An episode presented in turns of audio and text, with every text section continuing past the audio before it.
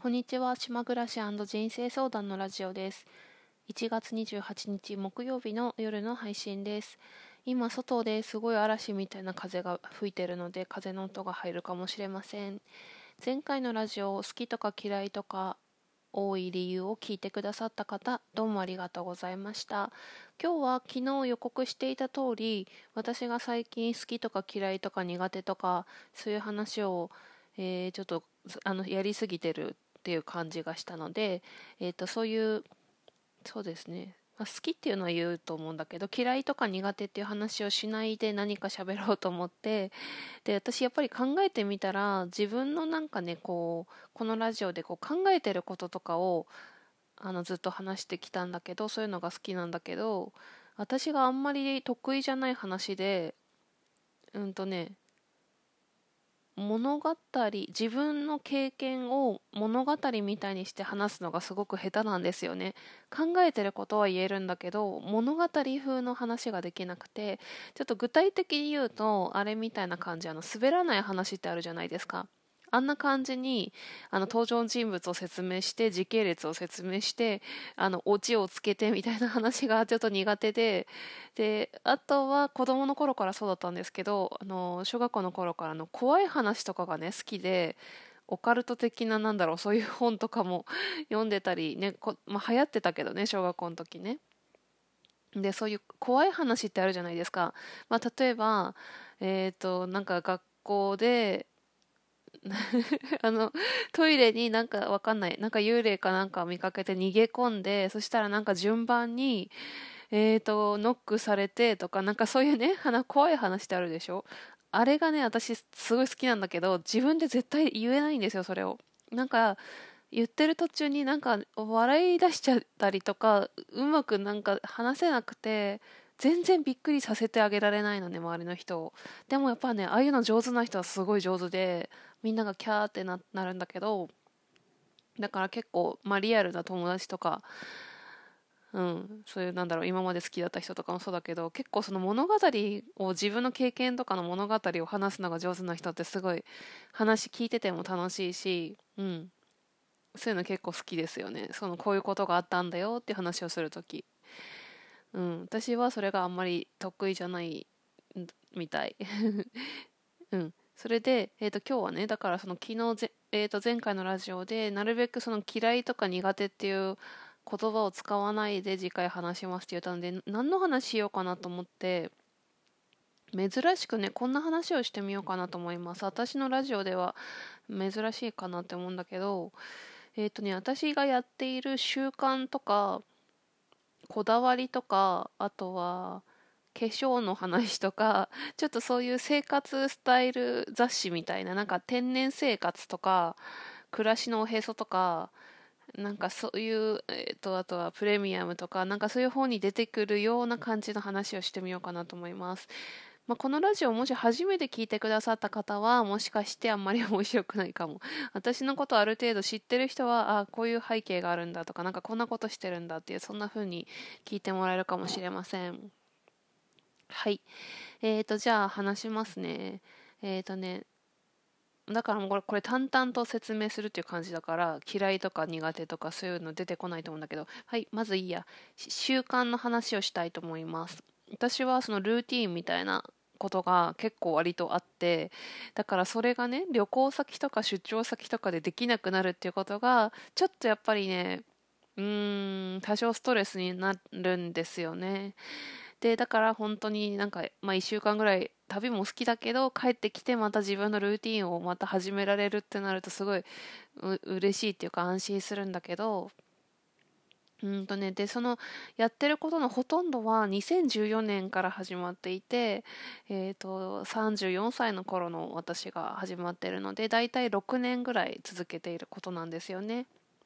じゃあまず習慣の話を、えーと、3つぐらいしたいと思います。1個目これ毎日朝にやっておりますが毎日、えー、左右を飲んでいますこれは朝起きたら本当に朝起きてすぐやることが夜間にえー、野田放浪の白い夜間を使っておりますが夜間にお湯をたっぷり汲ん水を汲んで、えー、そして沸騰させるんですけどちょっとそこもこだわりがありましてこれはねアーユルベーダのやり方なんですけどインドの伝承医学のアーユルベーダというのがありまして、えー、アーユルベーダでは左右が、えー、まあ、調和した飲み物というふうにされているんですよね。でねあの沸騰したらやかんの蓋を開けて風を入れるんですよ。風 風を入れるって言っても何してるわけじゃないんだけど蓋開けてるだけね。蓋を開けたまま火にかけて、えー、換気扇は回しているままで、まあ、換気扇を回すことによって風がこう生えていくっていうか。まあまあいいや。10分ぐらい沸かします。うん。そしてその左右をマグカップに入れて私は毎朝半身浴をしているのでその習慣の2つ目の話になりますが半身浴のお風呂にその左右をマグカップを持って行って、えー、お風呂に入りながらそれを飲むってことを必ずやってるんですよね。でその左右は、えー、水筒にも入れますので水筒に入れて出かけるところに必ずそれを持っていくようにして、えー、仕事中とかに飲んでいます。はい。というわけで、1つ目が左右を飲むです。えー、2つ目、もうちょっと話してしまったんですけど、半身浴っていうことをしておりまして、これは、えー、夏だけじゃなくて、冬の寒い時もですね、半身浴なんですよね。だから結構その、まあ、今ここ島根県の離島で、まあ、東北よりは気温はもちろん高いんだけどそれでもやっぱりね寒いんですよねこう家がね古民家風っていうか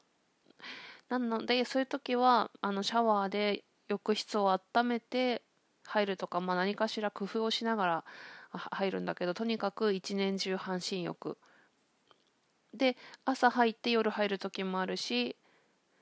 そうだな週に半分ぐらいは朝夜入りますかね。で、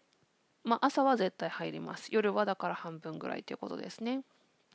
はい。というわけで、2つ目は半身浴でした。まあ、2つ目はちょっと大きく、大きいくくりで話をすると、下半身を温めるということを、えっと、大事にしておりまして、えー、それは、えー、新藤義治さんというお医者さんがいますが、その方の冷え取り健康法っていうあの本があるんですけど、その本に従ってやってます。半身浴と、えー、靴下の重ね履きなんですが、まあこの辺はね詳しく話してもちょっと興味がないとあれだと思うんで靴下を重ね履きするって言っても冷え取り健康法の靴下は、えっと、絹とコットンの靴下の重ね履き絹なんてねとっても薄いんであの普通の靴下とは違うので、えー、そんなにねもそんなに分厚くまあ私の足首見て僕 靴下を履きすぎとか言われる時ありますけど普通の靴下よりはだいぶ薄いですよ、まあ、靴下の重ね履きとかをして、え下半身を温めるということをしておりますというのがまず2つ目ね。はい3つ目。3つ目はあ下半身下半身いや。半身浴の時にお風呂の中でやっていることです、えー、それは、えーと、深呼吸とリンパマッサージということです。深呼吸っていうのは、まあ、呼吸のトレーニングみたいなもんですけど腹式呼吸をして息をしっかり吐き出すということをやってます。これまあ全てのことをこう一個ずつねこう説明していくと大変だからただやってますだけ言いますね今。はい深呼吸。呼吸法はそうですね。5分ぐらいやってると思います。あとリンパマッサージについては、えー、これは足のね、えーと、指と指の間をすべても揉んで次が足首次ふくらはぎ、えー、そして鎖骨鎖骨からの、えーと首の周りのリンパその辺のマッサージをしております。以上。はい。これが必ず毎日やっていることなのでちょっと旅行先でねできなかったりするとちょっとムズムズしちゃうっていう感じなんですよね。しかも左右私は絶対絶対っていうか 夜間でお湯を沸かしたいので電気ケトルとかは誰も嫌なん嫌なんですよね。本当はね。まあ旅先ではしょうがないんだけどもね。あと習慣というか、えー、と日々えー、タイミングがあればやってることっていうのがもう一つありましてそれはこれ初めて話するかなと思うんだけど私は「ほおぽのぽの」っていうのをやっておりましてうんとこれはえっ、ー、とねハワイの問題解決法なんですけれどもこれはかなりねこれ説明するとすごい難しい話なのでちょっと簡単に話しますと,、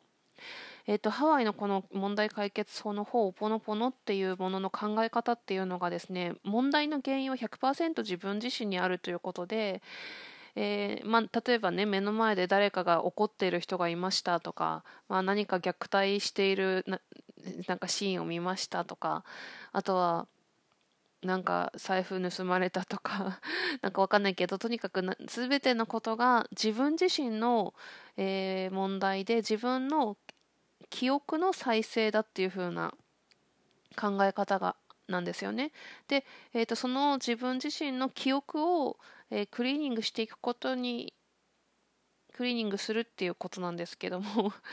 これ難しいですねこれ説明はちょっとねこれ説明はできないこの短い時間で。で何をするかっていうととにかく問題は自分自身の中にあるということでそれをクリーニングする方法としてえーとね、基本的には4つの言葉を使うっていうことなんですけど4つの言葉を心の中で唱えております。それはありがとうごめんなさい愛しています許してくださいという4つの言葉なんですよね。でそれは私はどういう時やってるかというと,、えーと自分自身の感情が乱れた時とかにやってます。主にネガティブな時ですね。うん。あとはなんか思いついたらやるっていう感じ。あのちょっと出かけて新しい土地に行く時とかうんそうだな。なんか一番よくやってるのはやっぱりなんか怖いなって思ったり誰かが怒ってるのを見た時とかにその4つの言葉を自分の心の中で唱えるっていうことをしております。ちょっとこれね説明がちょっと難しいんで後でちょっとキーワードだけあのコメント欄に忘れなければスタンド FM の方は書いておきたいと思いますのでえっ、ー、とねまずこれだけでもう12分になってしまいましたよ。うん。じゃちょっとこれからはピッチを上げてちょっとあとねあと喋りたいことがねこだわりと化粧。あこれはちょっとこれもう時間がめちゃくちゃ時間がかかりそう。えっとねどうしようかな。あとんと習慣毎日の習慣ではないけど年に何回かあのやってる気づいた時にやってるっていうことが、えー、3つぐらいありまして1個目が前から言ってますがアファメーション。アファメーションっていうのは、えーと、自分の願望を肯定文で話をかなするっていうものではあ。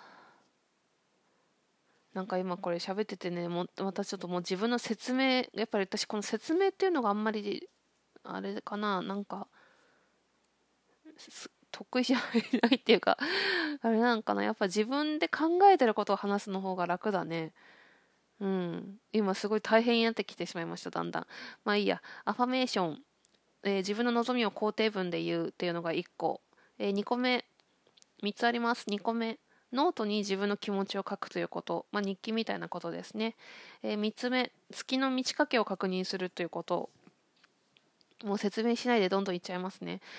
えーと次。私のこだわり体のことと暮らしのことと言葉遣いのことを話をしたいと思います体のこと2つ、えー、思いついたのが2つありまして1個目は身につけるものは天然繊維で特にシルクを身につけるようにしております。えーと、例えばあのただねブラジャーだけがあの私自分のサイズに合うシルクのブラジャーっていうのは存在してないのかなんか見たことがなくて、えーと、ブラシートっていうさらしみたいなものをシルクのブラシートっていうのをつけてからブラジャーをつけるようにしてます。うん。あとはちなみに生理用品のナプキンも布ナプキンを使っています。えー、2つ目、えーと、前髪がちょうど眉毛にかかるぐらいです これは中学校ぐらいからえっ、ー、と完全なパッツンではないけどパッツン風の前髪もうずっともう40歳ですがずっとこの髪型 前髪です。はい次。えっ、ー、と暮らしにまつわることです。3つありまして1個目。電化製品を増やさない。なるべく電化製品に頼りすぎないということを意識してまして、えーと、特に割と一般的なのとは違うかなって思うのが、えーと、炊飯器と電子レンジを使っていなくてご飯は鍋で炊いていまして、えー、電子レンジはもう必要ないと思ってるんですけど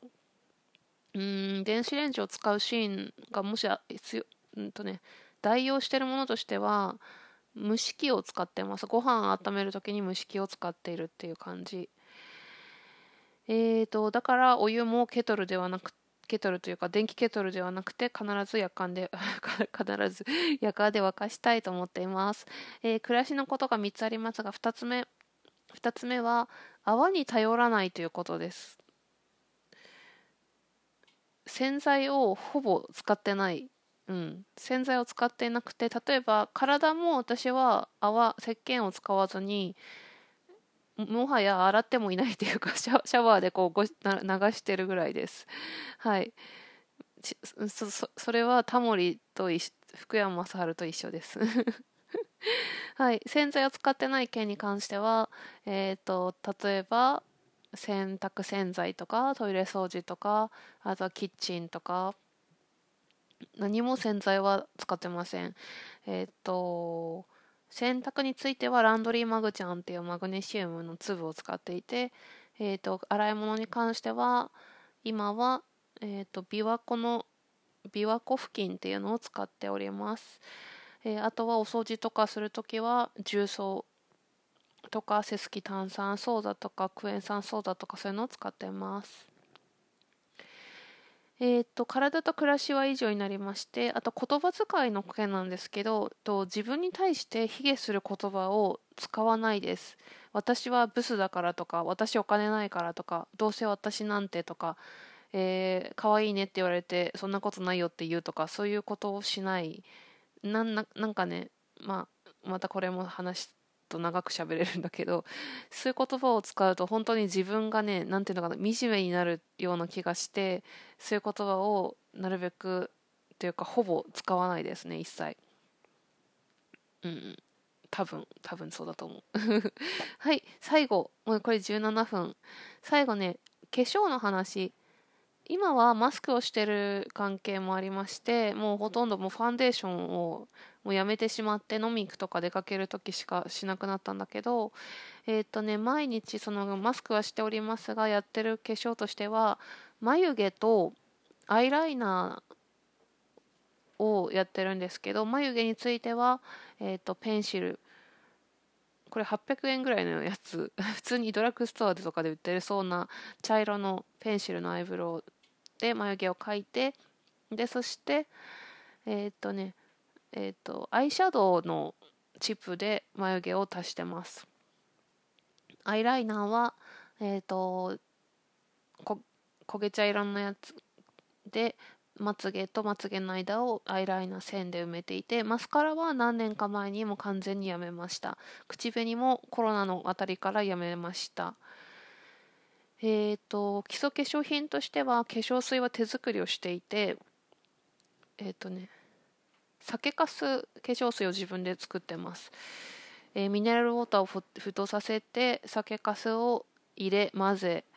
えー、レモンを絞る。めっちゃ簡単ですこれ。週に1回あの作って1週間分冷蔵庫に入れて保管してます。えっ、とクリームはここ半年ぐらいでまあ、自分がね年を重ねたりしてなんかそういうのが必要になってきたかなと思ってあのキャロル・プリストっていうオーガニックのブランドがあるんですけどうんとそれのクリームだけいいやつ使ってます。それはね2ヶ月ぐらいでなくなるやつだけど1万1000円ぐらいのクリームをあの使い始めてます。ここ半年ぐらい。それはすごい香り気持ちがいいですねそれを使うとね。はい。ということで、あ、20分ぐらいになってしまいました。ちょっとこのラジオがちょっと面白いのかどうか全然わからないんですけど、まあ自分で後で聞いたらね、もしかしてあの時、あの40歳の私はこんな感じだったみたいな思うかもしれないですね。でも多分ね、もう変わらないと思う、この今喋ったやつは。20代から30代とか結構変わったけど今もなんか大人になってからのさ自分の習慣とか付き合う人間とかえーと、好きな男性のタイプとかもう変わらないですねあんまりね。うんそんな風に思ってます。ちょっと自分で一回聞き直してつまんなかったら公開しないかもしれませんけどももしも聞いてくださったとしましたら誠にありがとうございました。ではまた聞いてください。ありがとうございます。